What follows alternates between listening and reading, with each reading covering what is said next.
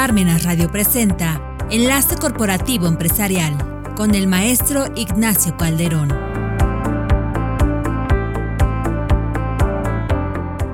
Es un gusto para mí estar con ustedes aquí en este su programa, en esta su estación, Parmenas Radio. Muchas gracias, como siempre, primeramente a Dios por esa oportunidad que me da de estar aquí con ustedes, conviviendo y platicando tan a gusto. Gracias al doctor Silvino Vergara Nava, director general de Parmenas Radio. Y bien, pues ¿cómo va esta situación? ¿Cómo vamos en esa dinámica de que si la constancia, de que si la cédula, de que si el RFC, de que si el código postal, que si el nombre completo, domicilio completo, una serie de confusiones que se ha suscitado por ahí con esto previo a la vigencia o la entrada en vigor de CFDI versión 4.0. Por ello, precisamente el día de hoy, aquí en su programa Enlace Corporativo Empresarial, pues me estoy permitiendo comentar un tema, yo creo que inclusive no tan solo de forma, sino un poquito de fondo, que le denominé más allá de la constancia de situación fiscal. ¿Por qué el tema? Bueno, porque evidentemente, como sabemos, pues ya redes sociales, a todo lo que da, inclusive por ahí la página del SAT, también este, en su canal de YouTube, varias, varias cuestiones, algunas autoridades, inclusive Secretaría del Trabajo, entre algunas otras, pues diciendo que al empleado no se le puede retener su sueldo si es que no me entrega a mí como patrón su constancia de situación fiscal.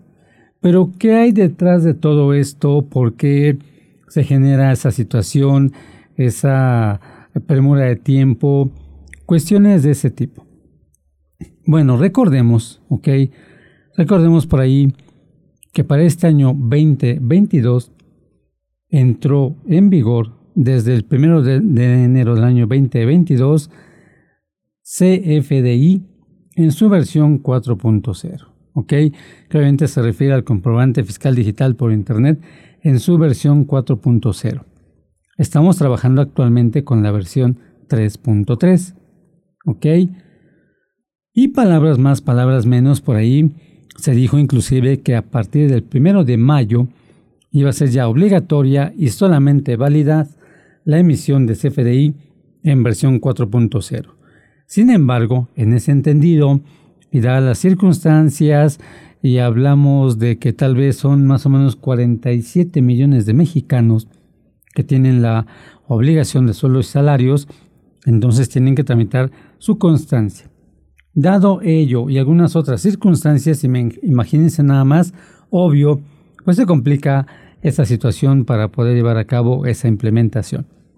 Por tal motivo, okay, hubo una ampliación del plazo okay, para que entre en vigor únicamente la versión de CFDI 4.0, la cual hasta este momento, en la transmisión de este programa de su servidor, el maestro Ignacio Calderón Juárez, es oficial hasta este momento que entra en vigor y va a ser únicamente válida a partir del 1 de julio del 2022 en la versión 4.0.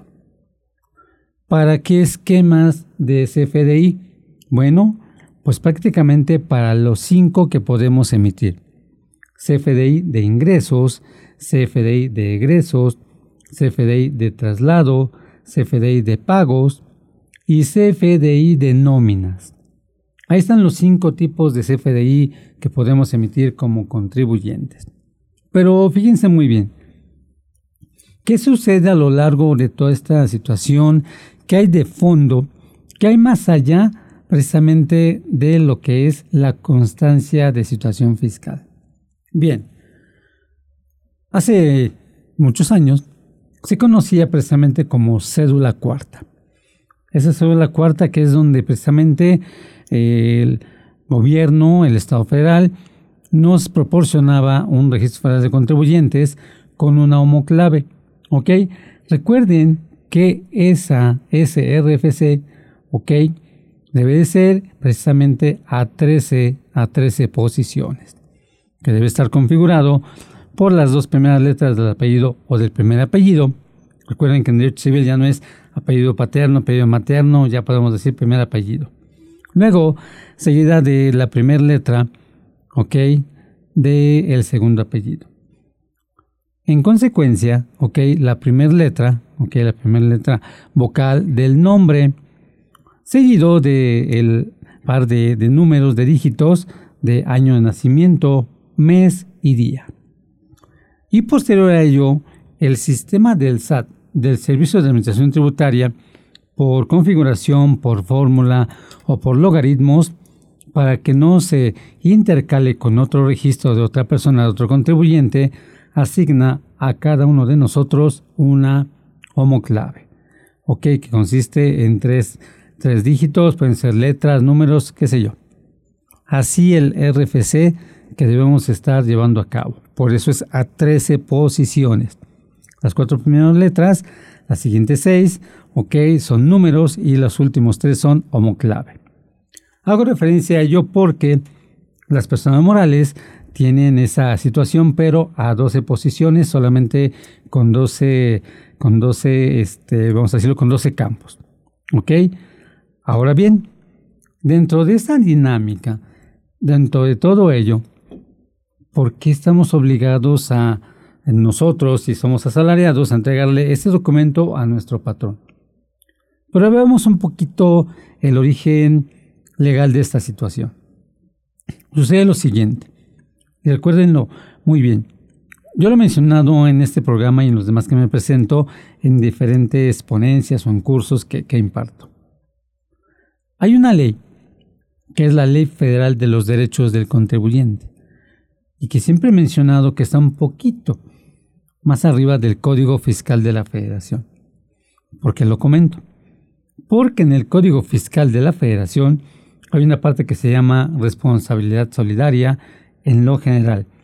Fundamento legal en su artículo 26 y su artículo 27, entre otras cosas, que comentaremos más a detalle un poquito más adelante. Ahora bien, pero si hay una ley federal de los derechos del contribuyente que en su artículo número 2, fracción sexta, dice, palabras más, palabras menos, ¿ok? Los contribuyentes no están obligados a entregar a las autoridades fiscales, ¿ok? Documento que la propia autoridad fiscal tenga en su base de datos. Ojo, no estoy diciendo que no lo tramiten, estoy fundamentando y vean la cantidad de memes que ya se ha suscitado por ahí en redes sociales, que el SAT me pide un documento para que se lo pida a mi trabajador, para que lo entregue a mí, y yo se lo entrega al SAT cuando lo tiene. Pero bueno, entre otras incongruencias, ¿no? Más o menos en ese sentido. Y más memes que han surgido. Ahora bien, ahí está el fundamento legal. Entonces, ¿o qué no se supone inclusive? Que sigue inclusive la autoridad hasta el 31 de julio del 2021 llevando a cabo la devolución automática de impuesto a favor de personas físicas? Si ya a cuántas millones de mexicanos ya les devolvió su saldo a favor del año pasado, entonces no tiene la base de datos el SAT. Ya hasta nos devolvió impuesto a muchos de nosotros. Se supone que entonces que nuestro registro está actualizado, ¿cierto? Entonces, ¿por qué pedirme esa situación? Eso es como para irle dando más o menos un poquito de enfoque al tema del día de hoy. Ahí está el fundamento legal y lo he comentado. Pero voy más allá, estimados seguidores, fíjense muy bien. Sucede lo siguiente. Y hablando solamente en el esquema de nómina. Recuerden que surgió ya precisamente por ahí, ok, el día 29 de de mayo, ¿ok? El comunicado donde el SAT da facilidades para que las personas que están por sueldos y salarios acudan a las oficinas del SAT y sin cita puedan obtener su constancia de situación fiscal. ¿Ok? Ahí está el tema. Lo abordé en la semana pasada, un poquito de este tema, tanto aquí como en Anafinet, en mi participación ahí en Facebook. ¿Ok? ¿Por qué lo comento? Porque inclusive eh, ese día que participé, eh, yo había comentado, muy probablemente el SAT, los siguientes sábados del mes de junio, eh, muy probablemente tenía que haber sus oficinas. ¿Y cómo fue? Ya el sábado pasado el SAT tuvo que abrir sus oficinas para llevar a cabo este trámite y las personas físicas, ok, de sueldos y salarios, puedan obtener la constancia de situación fiscal sin cita. Ok, que por cierto, y reitero, ok, no hay fundamento legal para que el SAT obliga a los contribuyentes a que acudamos a hacer un trámite con cita. No lo hay. No está en el impuesto sobre la renta, no está en ley del IVA, no está en código, no está en reglamento. Sin embargo, bueno, pues ya por ahí comentando con algunas personas en Facebook o cosas así, en donde me presento, pues ya es casi casi por tradición o porque viene en el reglamento del SAT y lo aplicaron a los contribuyentes eh, para mayor comodidad del contribuyente. Aquí el problema y el chiste es que haya cita. Y así como están las situaciones, por eso inclusive se ha desatado por ahí un poquito la cuestión de la venta de citas. Pero bueno, no tenemos más elementos al respecto, así es de que ahí está ese tema, lo dejamos un poquito de lado. Solo lo que yo les puedo comentar, porque ni siquiera es un consejo, acudan a las oficinas del SAT. ¿Ok? Hay varias formas de obtener precisamente esa constancia de situación fiscal. E inclusive, recuerden, también el SAT emitió un validador y un sistema de validación de RFC y código postal. Chequenlo por favor en la página del SAT, ya está habilitado, ya tiene algunos días. Entonces, ahí está otra herramienta para que nosotros como patrones podamos estar validando los datos de la gente o de mi personal que tengo en nómina y le pueda timbrar su nómina sin ningún inconveniente. ¿Ok? Claro. Por ejemplo, si el colaborador no tiene actualizado su domicilio fiscal en donde actualmente vive, en mi opinión y sugerencia, pues deben actualizar su información eso sí es una obligación del contribuyente y tiene que llevarla a cabo. Y voy más allá, ahora sí, de la constancia de situación fiscal. Fíjense muy bien, sucede lo siguiente. Su servidor, por ejemplo, ya tramité mi constancia de situación fiscal. Ya la tengo. Ok. Eh, me la van a pedir, sí, porque ahora tienen que saber en qué régimen estoy tributando, ¿cierto? Y yo tengo que saber mis clientes, cuando yo meto un CFDI, en qué régimen están tributando. Si yo estuviera dado de alta como sueldos y salarios y o asimilados, tengo que tener el régimen 605. Repito, 605. Es la única forma de que mi patrón, persona física o persona moral, pueda timbrar mi CFDI de nómina que emite con mis datos. Si no tengo ese régimen fiscal, esa obligación, mi patrón no va a poder timbrar mi recibo de nómina y se generarán varios efectos. Hay quien dice que no va a ser deducible, hay quien dice varias cuestiones. Pero veamos un poquito el trasfondo legal de esta situación. Si hablamos un poquito de la ley del impuesto sobre la renta, ok, sabemos que uno de los requisitos para que, mi, para que mi nómina sea deducible es que tengo que llevar a cabo el timbrado. Número dos, entre muchos otros, ¿eh? retengo el impuesto sobre la renta de mi trabajador y lo entero. Solo si timbro y entero, ok, entero ese impuesto que retuve, entonces mi nómina será deducible. Si no, no cumple con algunos requisitos porque hay muchos otros. Ok. Y si no tengo yo la forma de timbrar en versión 4.0 este CFDI, entonces yo como patrón tengo un problema. Veámoslo del lado del trabajador. ¿Qué dice la Ley Federal del Trabajo en su artículo 42? Bueno, en su artículo 42, Ley Federal del Trabajo habla de la suspensión de la relación laboral. ¿Ok? Y por ahí precisamente ese artículo menciona que puede estar en suspensión la relación de trabajo entre el colaborador y el patrón. Ejemplo, cuando el trabajador no entregue los documentos que las leyes le obliguen a entregar a su patrón. Ahí está un ejemplo. Técnicamente podrían estar varios trabajadores que no tienen ese régimen, ¿ok? En una suspensión temporal de la relación individual o colectiva de trabajo según sea el caso.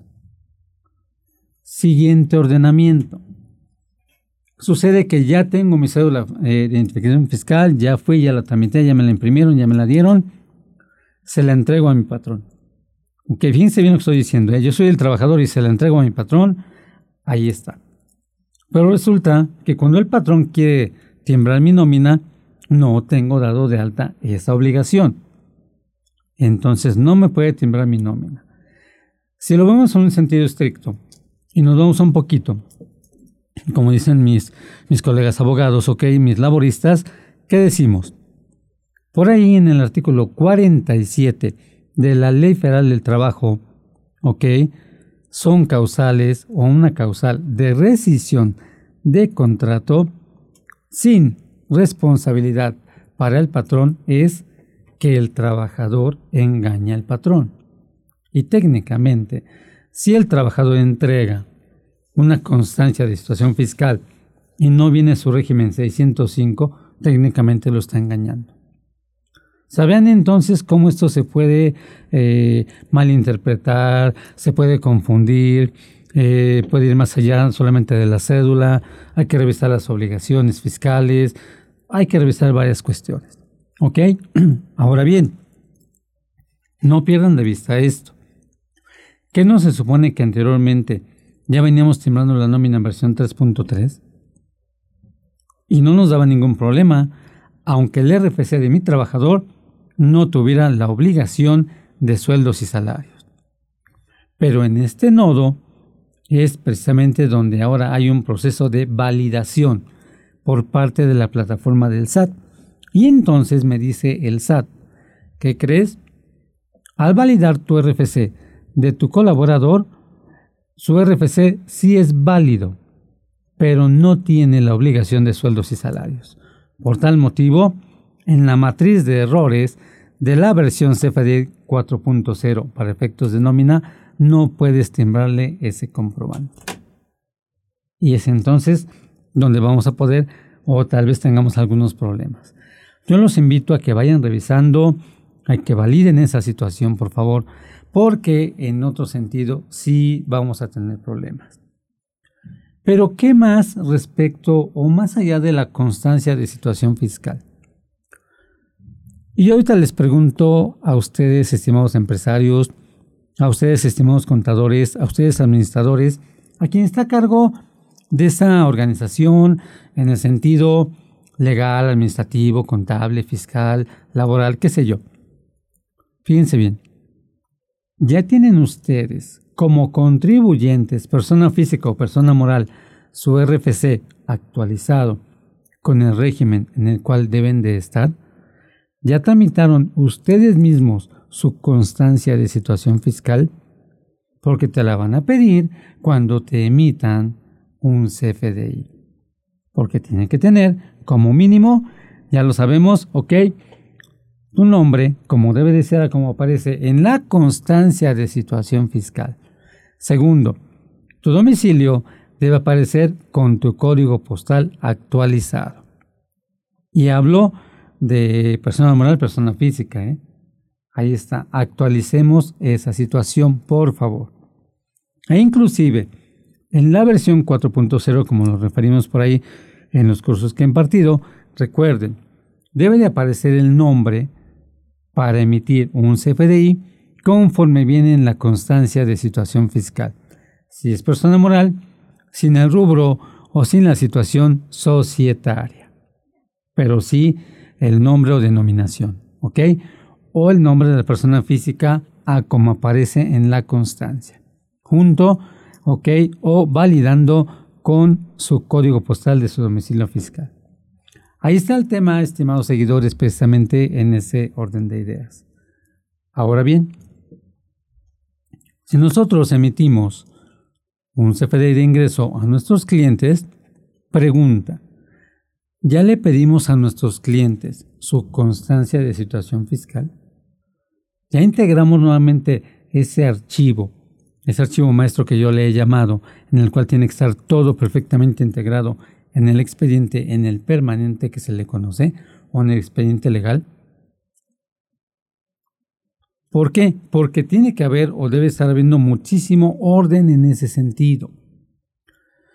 La autoridad va a estar validando los domicilios en ese sentido, recuérdenlo. Por ejemplo, artículo 10 del Código Fiscal de la Federación que nos habla de cómo se determina el domicilio fiscal para personas físicas y para personas morales.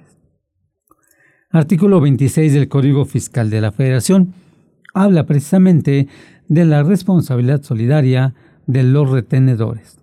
¿Ok? Artículo 27. Habla también precisamente, dice por aquí, ¿ok? En materia de registro de contribuyentes, ¿ok? Se estará lo siguiente. Apartado A, sujetos y sus obligaciones específicas. ¿Ok? Apartado B, catálogo general de obligaciones. O sea, no tan solo es la constancia de situación fiscal, sino hay más situaciones de fondo con respecto a esta situación. ¿Y qué decir? ¿Qué decir o no olvidar la obligación de darnos de alta en buzón tributario? Recuerden que por resolución miscelánea fiscal para este año hubo ciertos periodos. Por ejemplo, si estás en sueldos y salarios y tus ingresos percibidos el año pasado fueron superiores a 400 mil pesos, tienes hasta el 30 de junio para activar tu buzón tributario, 30 de junio del 2022. ¿Ok? Ahí están entonces los esquemas que tenemos que estar precisamente hablando de este tipo de situaciones. Por eso el programa del día de hoy que se llama o que le estoy denominando más allá de la constancia de situación fiscal. Así la situación, valga la expresión, mis estimados seguidores, créanme lo que, pues ya muchos ya inclusive dicen que validaron sus datos, etcétera. Pero viene yo creo que lo más complicado.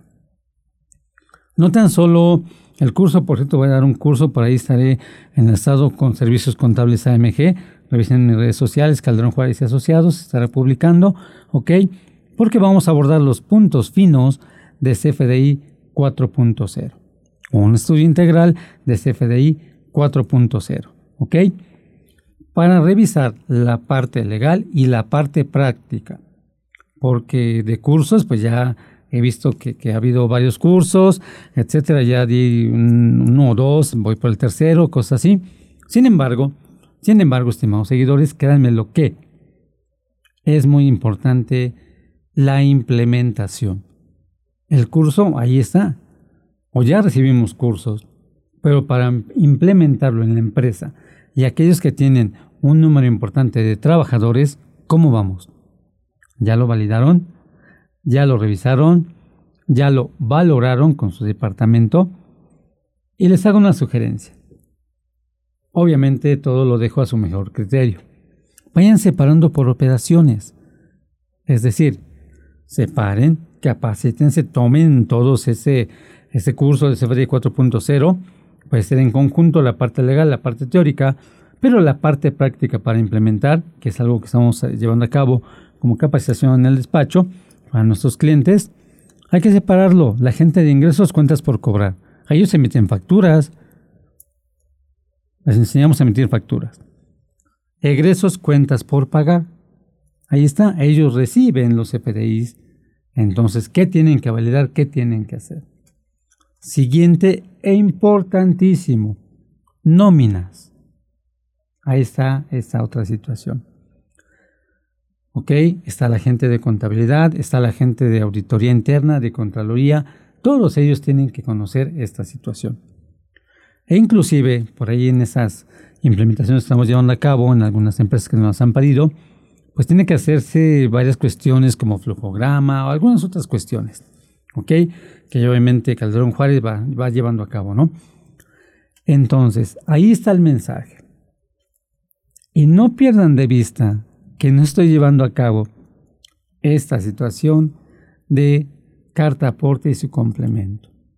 Que también por ahí, a partir del 1 de octubre, ok, ya será de manera obligatoria. Recuerden, este año, o sea, prácticamente no nos han dejado ni respirar las autoridades. ¿Cuánto hemos comentado aquí en los programas? ¿Cuánto hemos comentado por ahí en redes sociales? Créanme lo que sí es mucha situación no complicada, pero sí laboriosa, Sin embargo, tiene también su detalle, tiene también su explicación, su fundamento legal. Ya que lo estudiaste, ya que lo analizaste, ya que te capacitaste, ahora implementalo. Ahí está. Ahorita, por el momento, inclusive, por ejemplo, ok, en lo que se llama CFDI de traslado y su complemento o carta aporte y su complemento, en la página del SAT solo está la versión 4.0. ¿Ok? Pero bien, hablando de CFDI 4.0, recuerden, por ahí será seguramente su recurso sábado 25 de junio. Chequen mis redes sociales si son tan amables, por favor. ¿De acuerdo? Como ven, por eso el programa del día de hoy, que se llama o le estamos denominando Más allá de la constancia de situación fiscal. Y dentro de este ámbito, hemos escuchado o hemos eh, conocido historias terroríficas. Aquella persona que hace algún tiempo físicamente estuvo en otro país trabajando, pero que en ese mismo tiempo le estuvieron timbrando nómina aquí en México en X o Y empresa. Imagínense nada más. ¿Ok? ¿Cuál otra historia? Aquella otra historia en donde eh, la persona ya de lo mayor de edad, pues resulta que su homoclave de RFC son tres ceros. O sea, no ha tenido un RFC como debe de ser. Es el momento de que tuvo que conseguir una cita para homologar, para revisar absolutamente todo. ¿Y qué decir de aquella homologación que también yo los invito a que revisen, por ejemplo, para el caso de Afores? Porque créanme lo que esto, insisto, hay que poner en orden nuestra vida administrativa, nuestra vida fiscal, nuestra vida contable, para evitar menos problemas. Y esto también nos va a ayudar mucho en el aspecto fiscal, en el aspecto civil, por las cuestiones de herencia, eh, datos de los hijos, de los nietos, etcétera, etcétera. Es una recomendación, es un comentario que yo les hago. Ordenemos nuestra vida en papeles. Ordenemos nuestra vida desde acta de nacimiento y demás documentos oficiales que tienen que tener congruencia para saber y demostrar que somos nosotros mismos, ¿no? Luego resulta que ya te vas enterando que siempre fuiste soltero porque tienes otro nombre en el acta de matrimonio, ¿no? Y uno sin saberlo. Pero bueno, de eso y más cosas terroríficas está lleno este mundo legal. Así es la situación, estimados seguidores, por ello yo los invito a que vayamos actualizando. Por último, fíjense muy bien, no hay una fecha, no hay una situación de que vaya a haber alguna prórroga o ampliación. Hasta este momento no la hay. Lo único que hay es que sí, el sábado próximo y el siguiente van a estar abiertas las oficinas del SAT para que lleven a cabo su trámite de constancia de situación fiscal. Así que los invito a que se actualicen en ese sentido. ¿Ok? Muchas gracias a todos los seguidores. Gracias por ver este programa, gracias por los comentarios. También lo que para mí es un gusto enorme estar aquí con ustedes platicando. Primeramente Dios, nos vemos en el siguiente. Y como siempre les digo, muchísimas gracias. Dios me los bendiga donde quiera que estén. Suerte y hasta la próxima. Armenas Radio presentó Enlace Corporativo Empresarial.